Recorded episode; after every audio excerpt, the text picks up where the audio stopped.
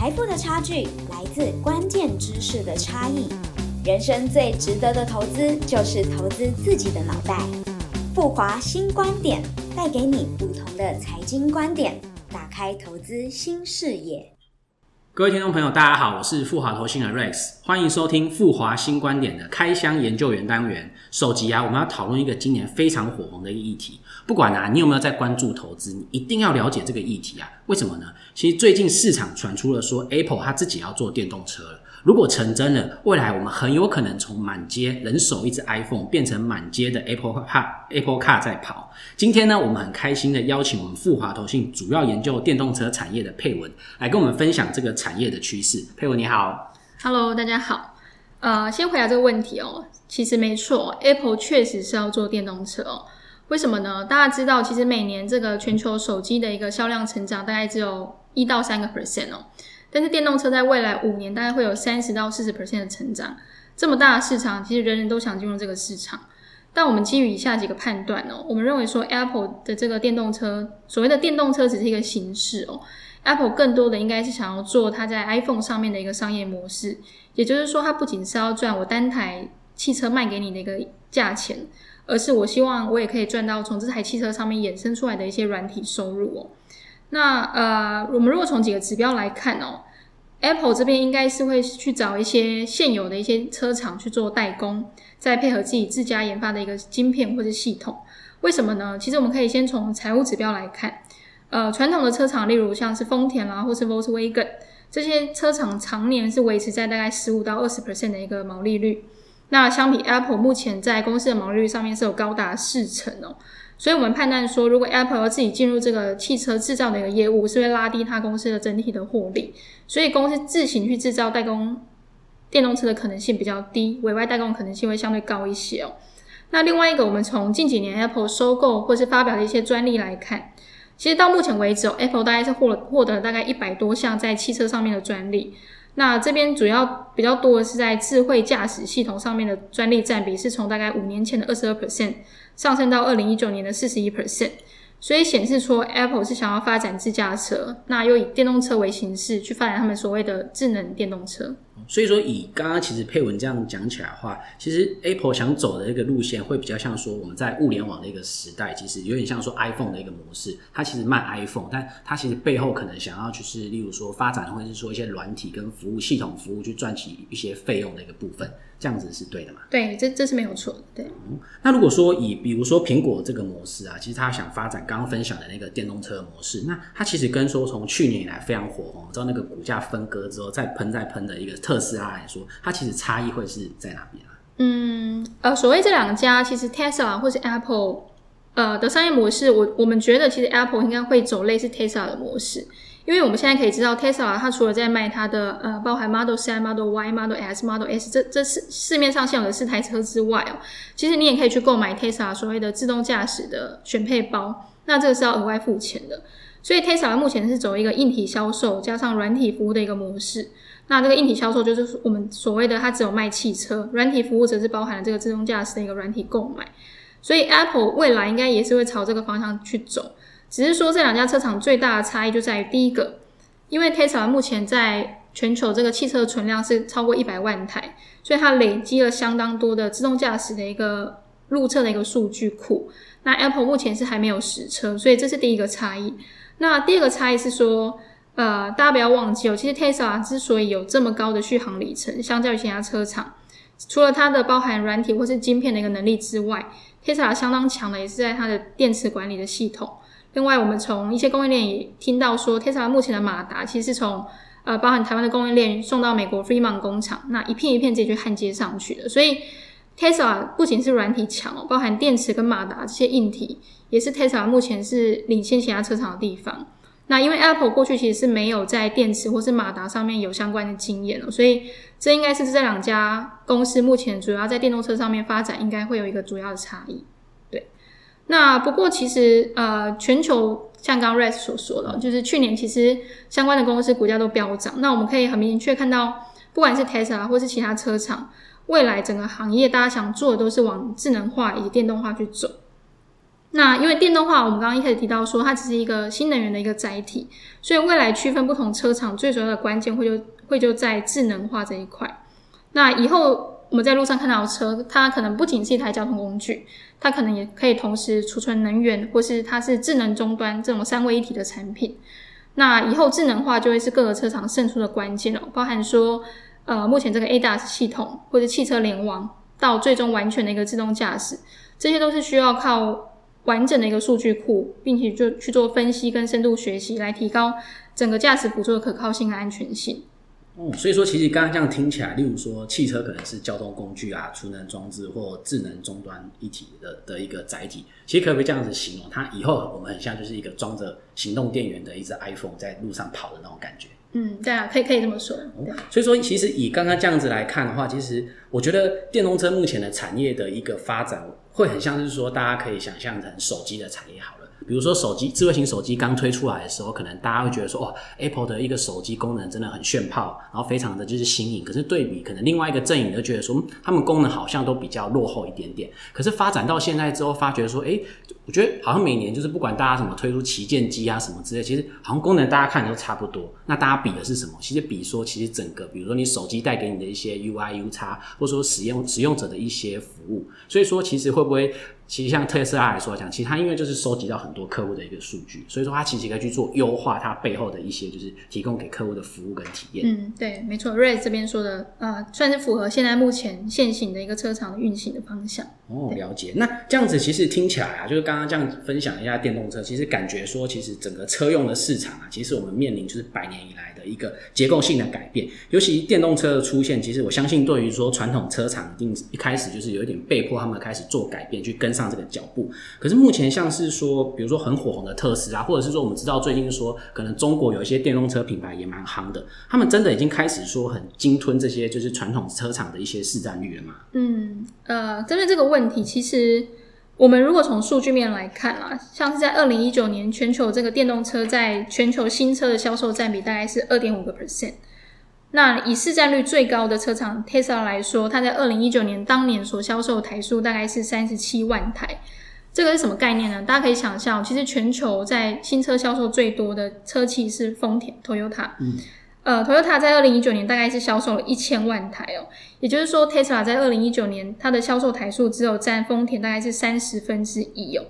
所以，我们以销售台数来说，并没有办法在数据上面看到。很明显的就是小虾米要吃掉大金鱼的这个象现象，包含其实两家公司成立的呃年份其实也是相差蛮多。特斯拉大概只有成立十八年，嗯，那丰田其实是一个八十年有长久历史的一个车企哦，嗯，对。那为什么说呃，包含 Tesla 或者其他中国的一些新能源车厂在过去两年会这么火红？这是因为我们如果以成长性来说，其实确实可以看到传统车跟新能源车这边有一个很明显的一个差异哦。以全球新车来说。呃，每年的一个新车销量基本上就是跟着全球 GDP 在成长，嗯，那这大概是落在一个个位数的一个增长区间，嗯，但是因为 EV 的这边渗透率相对来的低哦，所以在未来五到十年，每年大概都有三成到四成的一个销量增长。那这也是为什么在去年度 Tesla 的市值哦，可以首度超过丰田，成为全球最大的一个市值最大的车厂的原因。哦，三十到四十趴其实非常高，现在其实蛮难想象说，比如说我们现在有。任何一个消费性电子或什么产品，其实目前可以找得到，是说大家可能觉得说三十到四十帕的一个成长率，那其实这蛮惊人。可是这边我其实蛮好奇的是说，其实特斯拉从二零零八年它推出第一台电动车 r e s t e r 呀，其实也经过到现在已经经过十二年。那为什么其实在发展了那么久，会一直到去年我们大家才好像觉得说这个产业好像大爆发？尤其我们发觉说特斯拉股价真的是一路喷到不知道哪里去了，就是这到底是什么原因呢？产业去年非常火热的原因哦，其实我觉得就是一个趋势在这里，趋势在电动车这个行业。那去年其实有一有一把火是加速了这个趋势的增长，最主要就是在 COVID nineteen 之后，各国为了要刺激经济，其实是不约而同是加速了这个电动车的补贴。我们举德国为例哦，德国这个国家去年就拨出大概五百亿的欧元，要去推动这个电动车跟充电桩的一个设置哦，而且对于这个。你只要是每台车是四万欧元以下的车款，我补贴最高就可以来到九千欧元哦。那等于说我们买一台车，其实政府是会帮你付四分之一的钱，这个对于需求拉动是有一个很明显的一个助力哦。诶这个其实讲到这个我就蛮有感。我其实分跟大家分享一下，我前阵子才换一条换一台机车，我一台机车也是就是在环保的一个什么东西补助之下，我大概原价七万多补了大概快两三万，我真的是我觉得超有感。如果是我马上就换了。对，这可能也是为什么我们最近不不仅是海外啦，其实台湾也可以看到路上越来越多 GoGo 或甚至是 Tesla。对，真的真的。其实很大一部分是来自于一个政策驱动。嗯，所以说其实以这样听起来，我会觉我们可以其实归纳说，其实以电动车从去年开始非常火，其实应该会比较归功在说政策嘛。其实大家可能说，例如说刚刚讲的，可能 COVID nineteen 之后要刺激经济，或者是说大家其实最近各国政府都很重视说什么碳排放，我们要追求环保，所以应该是说他们加大就是说可能推动电动车的这个政策的一个力道，对不对？嗯，对，这是这是没错的，对。哦，所以说其实以这个趋势来讲，感觉应该就是全球有点像是每个政府大家的共识啊，大家就是要往环保、往电动的这方向是是是，哦对，，了解。那这样子，相信啊，其实大家听到这里已经觉得是说，哎、已经大概了解是说电动车应该是未来的一个趋势。可是呢，我相信很多人都跟我一样，其实我们都不想缺席说电动车这波投资的大浪潮。尤其啊，大家可以发现，有在关注台股的投资人一定发觉说，最近台股最火红这个议题，大家就是车用了。只要是不管什么产业，就是跟车用有关哦，那个股价真的喷到让你觉得说，哎，当初怎么没有？哎，对，好，不要现在不要说那么多。那其实如果说我们除了想要直接关注车厂以外，我相信也有很多人会关注相关的一些供应链，来寻找看有没有一些投资的机会。那这边可以请佩文帮我们分享说，其实电动车的出现，那它造成的它可能供应链的一些生态啊，跟我们一些传统车厂的供应链生态，它其实有什么差异啊？嗯那在讲这个差异之前，先跟大家稍微简单介绍一下这个呃百年的这个汽车行业所谓传统的供应链大概是怎么分哦。一般来说，这个传统车用市场大概是分为我们终端的车厂，然后接下来是一级供应商、二级供应商以及三级供应商哦。那这个所谓第一个车厂就是我们所熟知像 Toyota、你上、富尔这些车厂。那一级供应商主要的功能就是去负责这个系统的整合，例如说它可以整合整个引擎的系统。或是我们这个车上的一些视听娱乐的系统，嗯，那跟这些 Tier One 一级供应商会根据他们这些系统的所需，去向 Tier Two 二级或者三级的供应商去购买零组件，嗯，包含像是轮胎啦，或是触控面板，或是安全气囊这这这部分。嗯，那其实大家所熟知，台湾一些比较多的供应链，主要是处在 Tier Two、二级或者三级供应商的部分。嗯，那进入到电动车时代之后，这会有什么样的转变呢？呃，电动车跟传统的燃油车比较不一样的地方，就是在于传统的燃油车大概车上是有两两万到三万个零组件哦，嗯所以这才会衍生出我们刚刚所所提到的，它是层层分级的供应商的组成。但是进入这个智能电动车的时代，其实最重要就是只有在电池、电电机，就是所谓的马达跟电控，就是控制的系统。嗯，那这些包含电池、电机跟电控，其实并不是传统车厂所擅长的。嗯，所以他们非常仰赖其他供应商的一些整合或是合作。那这就打破了其实传统的这种 Tier One 到 Tier Two 到 Tier 三的供应商。所以相对像比方说台湾过去比较擅长或是提供的一些零组件，在电动车时代下就有很就有很大的机会是可以直接被车厂所看到。对，那我这边打岔，就是来做个比喻好了。其实刚刚就是佩文这边提到的说，可能一级啊、二级什么 Tier One、Tier Two 的一个供应商，其实大家可以把它想象就是说，比如说一件衣服好了，其实一件衣服呢，我们可能有最原始的一个原料就是棉嘛。那棉完之后呢，棉可能会做成布，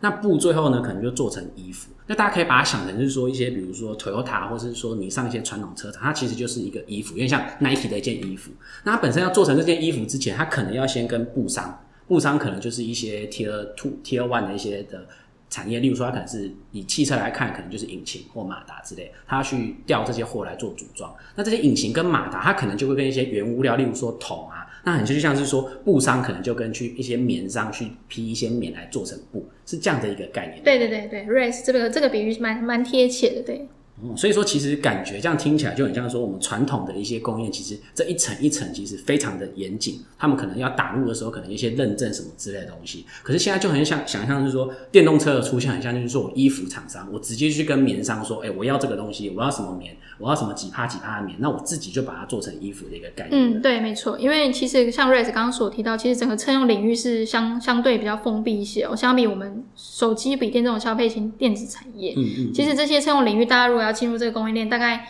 一般的认证时间都长达两到三年了，所以是非常封闭，而且是难以打入。但是进入这个智能电动车的时代之后，如果车厂可以直接去跟供应链进行合作跟开发，其实对于有技术跟生产能力的一些供应商来说，这个机会是更大。哦，了解。那我从那边刚刚听到这边，其实我听到一个重点。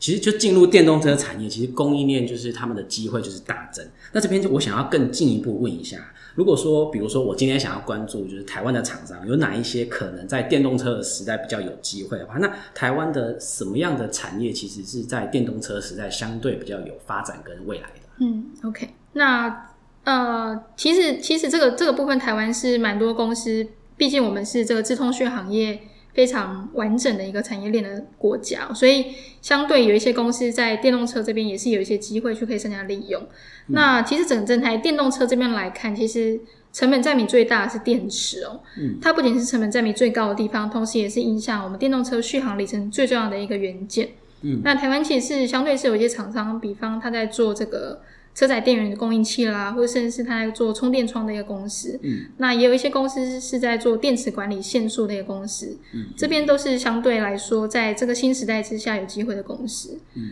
那这个是电动车部分。那如果我们纯粹以智慧车来说啦，呃，智慧车其实不可或缺就是它的大脑，就是所谓的晶片，嗯，那晶片这边当然是台湾最强的地方，我们的半导体，嗯，包含从设计、代工到封测，台湾是有一个非常完整的一个供应链哦。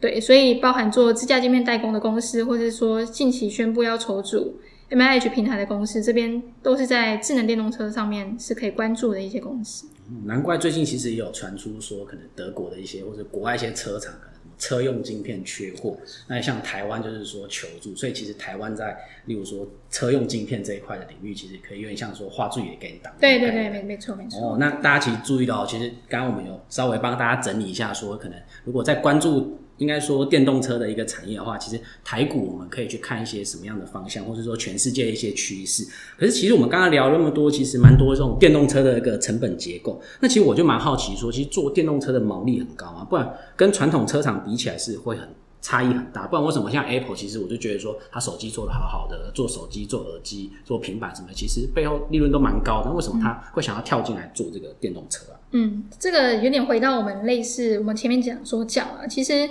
确实，如果以 Apple 本身的毛利率来说，是远远高于目前的传统车厂。但是如果以整个呃产业的市值或是成长性来说，其实大家想，如果呃汽车一台可能卖个一百万台币。但是手机一台只卖四万台，四万块台币，这个产值上面就有绝对的、绝对的一个差异哦。所以我想这是为什么，呃，除了一些新新创的产业出现在这个电动车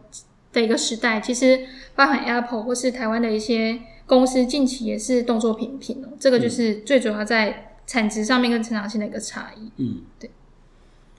哦，那所以说这样子听起来，它的毛利会很高嘛？如果说就是。嗯，毛利其实相对来说会可能以 Apple 来说，做电动车的毛利应该不会比它目前来的高，但是产值方向确实比较高。那另外，其实 Apple 做电动车它有几个优势了，我们稍微跟大家聊一下。就是第一个，Apple 其实是有很强大的软硬体的生态链，就是说我们现在大家用 iPhone 之后，可能你就会开始用呃 HomePod。用 AirPods，或甚至是用 Apple TV，对，所以这个是 Apple 最强的地方。那它所打造这个软硬体的生态圈，其实是可以衍生至汽车上面，因为其实汽车就是一个终极的一个移动设备。对，那第二个是，其实 Apple 有很优秀的平台研发能力哦。呃，Apple 其实在近期也是宣布了它可以自研晶片，所以 Apple 其实是有很出色的晶片跟平台的研发能力。那这一块是可以支持他们在呃汽车上面打造出更好的一个车载系统。那最后就是 Apple 很有钱啦。对，Apple 在这个手机行业叱咤了这么多年之后，其实 Apple 目前是有巨额的现金流。那这个是足以支撑 Apple 在未来汽车这边是投入研发，或是去甚至是直接去收购相关的一些智能汽车的公司。对，这是这是为什么说，尽管呃毛利率这边相对来的没有这么高，但是以产值跟 Apple 的优势来说，我们觉得 Apple 是往电动车这个方向走。应该是一个比较可比较必必然的一个趋势啊。其实它背后还是想赚，就是背后的软体跟当然当然是。那这样大家以后真的是，如果说从 iOS 已经可能会有什么手机版本，然后 iPad 版本，然后什么 Apple Watch 版本，最后可能真的有 Apple Bar 的一个一个 Apple Car 的一个版本，对不对？对，哇，那真的是 Apple 真的是真的生态圈真的是很厉害。那这样子，其实我觉得啊，大家刚刚我们聊了很多，可是其实我们在二零二一年整个电动车的产业，除了刚刚提到 Apple Car 的一个消息以外，其实最近台股也很火红的一个议题，就是说，其实台湾某代工大厂啊，它其实宣布就是说要成立就是 M I H 的一个联盟，那甚至他说他要当电动车的 Android，那可以分享一下说这个联盟到底是在做什么吗？还是说，嗯，OK，呃，其实 M I H 就是台湾一家很大的这个电子代工厂所创建的组织啊。嗯嗯那这个 M I H 联盟，他们最初的宗旨是希望说，整个联盟成员可以去互相分享电动车的一个知识跟经验哦。这是为了在整个开发时程跟成本上面有所降低。那比较简单来说，就是由于它是这个资通讯行业最大一个代工厂，所以这个联盟是希望利用他们在手机上面的一些经验跟优势，复制在汽车上面做一个系统的整合。比方说是车上的一些影音系统，或是车上的超音波或是雷达系统。嗯，那我们目前这个成联盟的一个成员来说，其实也涵盖了来自于呃各个方面的一些优秀的一些公司哦，包含像是 Microsoft、Qualcomm、或甚至是呃中国的宁德时代，这些都是 M H 里面全球的一些合作伙伴。嗯嗯。那简单来说，其实 M H 的一个成立，就是为了要降低电子业去进入电动车产业的这个门槛。那他们大概也是为了整个产业的一个发展啊，因为呃发展电动车其实不能只靠像 Tesla 一家公司，嗯对，所以我们相信在这个联盟筹组之后，呃是有望加速推动整个电动车的一个发展。那未来也比较看好这个联盟的一个表现。那听起来其实这个联盟有点像是说一个平台啦，就是我提供很多一些可能零组件啊或供应商，不论是晶片或电池什么之类。然后我比如说我今天想要发展电动车，我很像就走进一个五金行好了，它其实有点像一个五金行的概念。嗯我就走进五金行开始选我要什么什么什么东西，然后就可以组装成我想要的一个东西。对，其实 M I H 大概就是希望，除了像一些比较有资源的大公司可以做电动车之外，对其他小公司，只要你有这个想法，其实 M I H 平台是可以提供你这样的一个系统。哦，了解，这些概念就很像是说哈，大家如果说，比如说有在修水电的话，如果说一些装潢公司，他们可能背后就很多资源。可是我今天只是一个啊，我突然啊电灯坏了，我想要修灯泡或什么零件怎么办？我就去五金行买的这个概念嘛，对不对？对，没错。好，大家记住了。那最后啊，其实我们可以请就是佩勇帮我们分享一下，说就是二零一零年整个电动车的产业的展望，或者是你的看法是如何？嗯，呃，我我觉得大家可以把这个新能源车哦，想想象成这个世界上所谓的第三次的工业革命哦。为什么这么说呢？因为其实在，呃每一次的能源革命都是先发明了一个新的交通工具。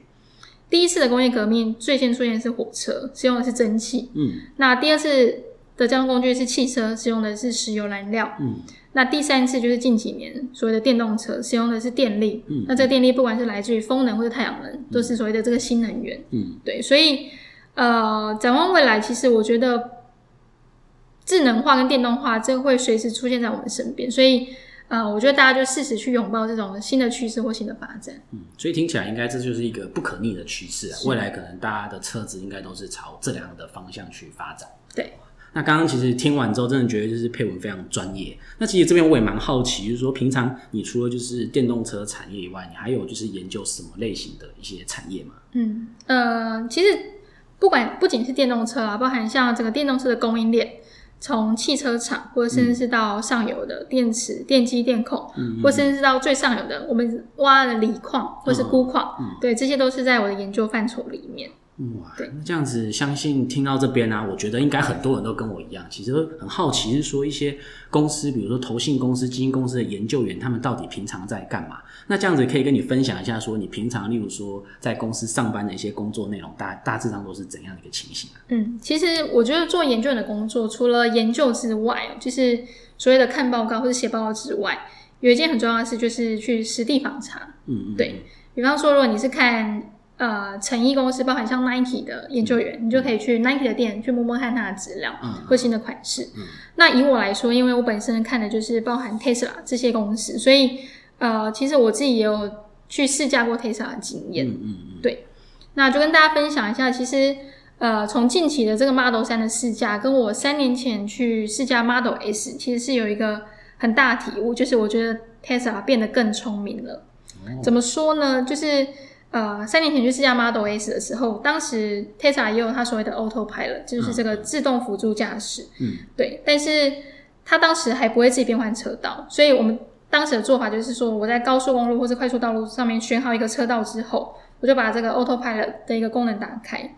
那等到快要下高速公路，就是它没有办法去认得这个路之后，它就会警示你自己要开手，呃，自己自己要开始接手去开这台车。嗯，对。但是今年试驾 Model 三之后，我发现这个车其实它是会自行去侦测这个前方的车速以及旁边车道的状况。如果说旁边车道是安全的，